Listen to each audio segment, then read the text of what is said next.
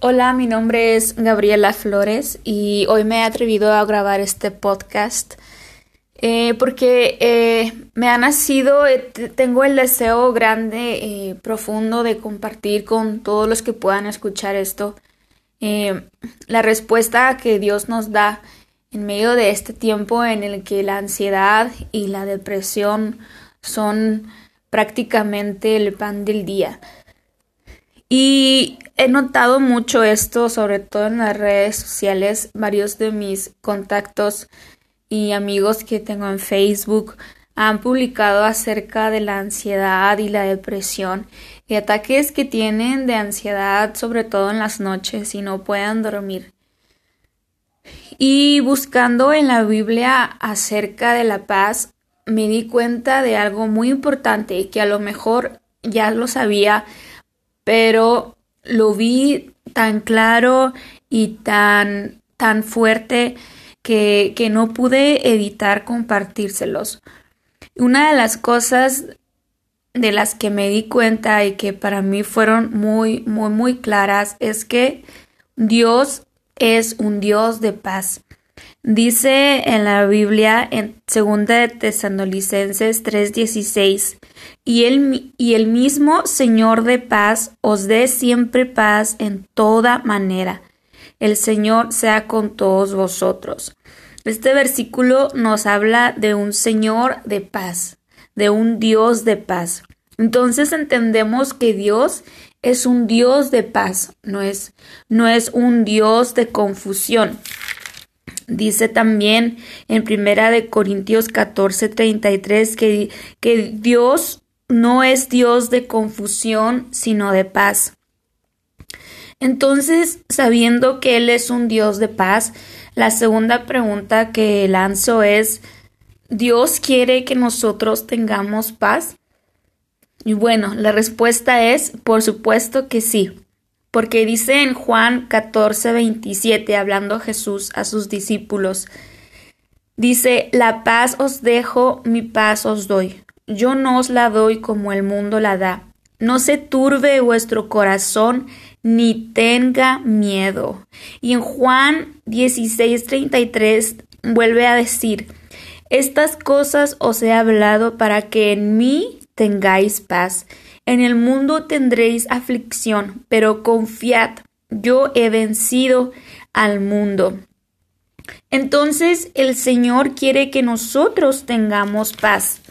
Dice también en Isaías 53:5, Mas él herido fue por nuestras rebeliones, molido por nuestros pecados. El castigo de nuestra paz fue sobre él y por su llaga fuimos nosotros curados.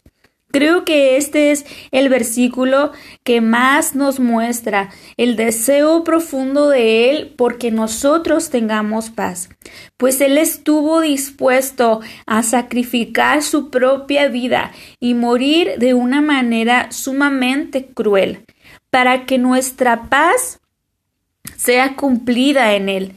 Dice que Él, el precio, el castigo de nuestra paz fue sobre Él. Él estuvo dispuesto a entregar su propia vida para que nosotros tuviéramos paz. Y bueno, ¿cómo podemos tener esta paz que Él quiere que tengamos? ¿Cómo podemos disfrutar de esa paz del Dios de paz que quiere que nosotros tengamos paz? Dice la Biblia en Filipenses 4, 6 y 7. Por nada estén afanosos, sino sean conocidas vuestras peticiones delante de Dios en toda oración y ruego con acción de gracias. Y la paz de Dios, que sobrepasa todo entendimiento, guardará vuestros corazones y vuestros pensamientos en Cristo Jesús. Creo que la respuesta es muy clara. Para empezar, nosotros tenemos que aprender a confiar en Dios. Tenemos, necesitamos saber que Dios está dispuesto a escuchar nuestras peticiones y nuestras necesidades. Él está dispuesto a escuchar todas las incertidumbres y las angustias que nos aquejan. Y dice en su palabra que vayamos a Él en toda oración y ruego, pero hay algo muy importante que menciona, que lo hagamos con acción de gracias. O sea que cuando nosotros somos agradecidos, estamos mostrando una verdadera confianza en que Él va a obrar en nuestras vidas. Con acción de gracias quiere decir, Señor, yo acepto todo lo que tú hagas en mi vida porque sé que tú eres bueno, porque sé que tú eres misericordioso. Y mostramos ese agradecimiento hacia Dios porque sabemos que Él va a dar respuesta a cada una de nuestras peticiones conforme a su perfecta voluntad y podemos confiar en que Él va a obrar en nuestras vidas, porque dice en su palabra también que sus planes son de bien y no de mal. Entonces dice la Biblia que si tenemos esta actitud delante de Dios, que su paz, dice, la paz de Dios que sobrepasa todo entendimiento, esta paz sobrepasa todo entendimiento. ¿Por qué? Porque tal vez se puede estar destruyendo mi familia, porque tal vez se puede estar destruyendo el mundo entero, pero en medio de todo eso yo voy a poder tener la paz de Dios porque confío en la perfecta soberanía, sabiduría y bondad de Dios. Dice que Él guardará todos nuestros pensamientos y nuestros corazones en Cristo Jesús.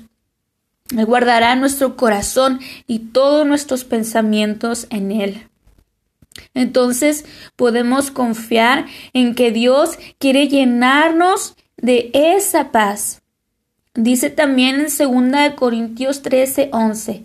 Por lo demás, hermanos, tened gozo, perfeccionaos, consolaos, sed de un mismo sentir y vivid en paz. Y el Dios de paz y amor estará con vosotros. Y quiere decir que esto es una actitud de todos los días. Yo no puedo tener paz si me quiero estar enojando con, con, la persona con la que vivo, si quiero estarle viendo los defectos a la persona con la que vivo, o a las personas con las que me relaciono en el trabajo o en otros lugares. Yo no puedo tener paz de esa forma.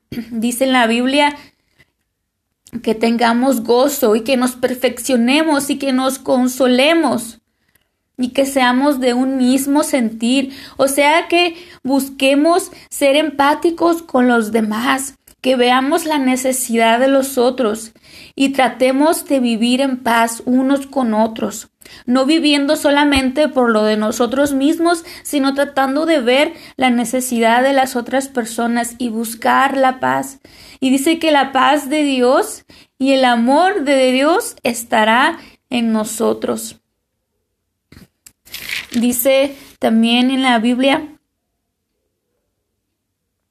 que el ocuparse de la carne es muerte, pero el ocuparse del espíritu es vida y paz. ¿Qué quiere decir esto? La carne, los deseos de la carne son pleitos, fornicaciones, mentiras, enojo, contienda, ira y demás cosas malas. Pero el Espíritu, el fruto del Espíritu es amor, gozo, paz, benignidad, bondad, fe, mansedumbre, templanza. Dice la Biblia que si nos ocupamos en estas cosas, entonces tendremos paz. Y por último, me gustaría agregar cómo tener paz, cómo tener esa paz que sobrepasa todo entendimiento. No hay otra forma más que acudir y rendir nuestras vidas ante aquel, ante el único que puede proveernos de esta paz. Así que yo te invito que le entregues tu vida al Salvador de este mundo.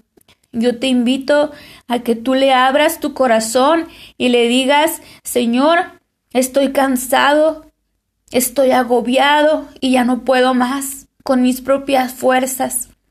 Ya no puedo más, me siento destruida y siento que ya no hay una salida para mí, siento que ya no hay motivación en mí para vivir, siento que ya no hay una razón para seguir existiendo. Pero yo he escuchado que tú eres Dios de paz. Yo he escuchado que tú eres Salvador. Y te pido que entres a mi vida y a mi corazón. Y dile al Señor que te arrepientes de todo lo malo que has hecho.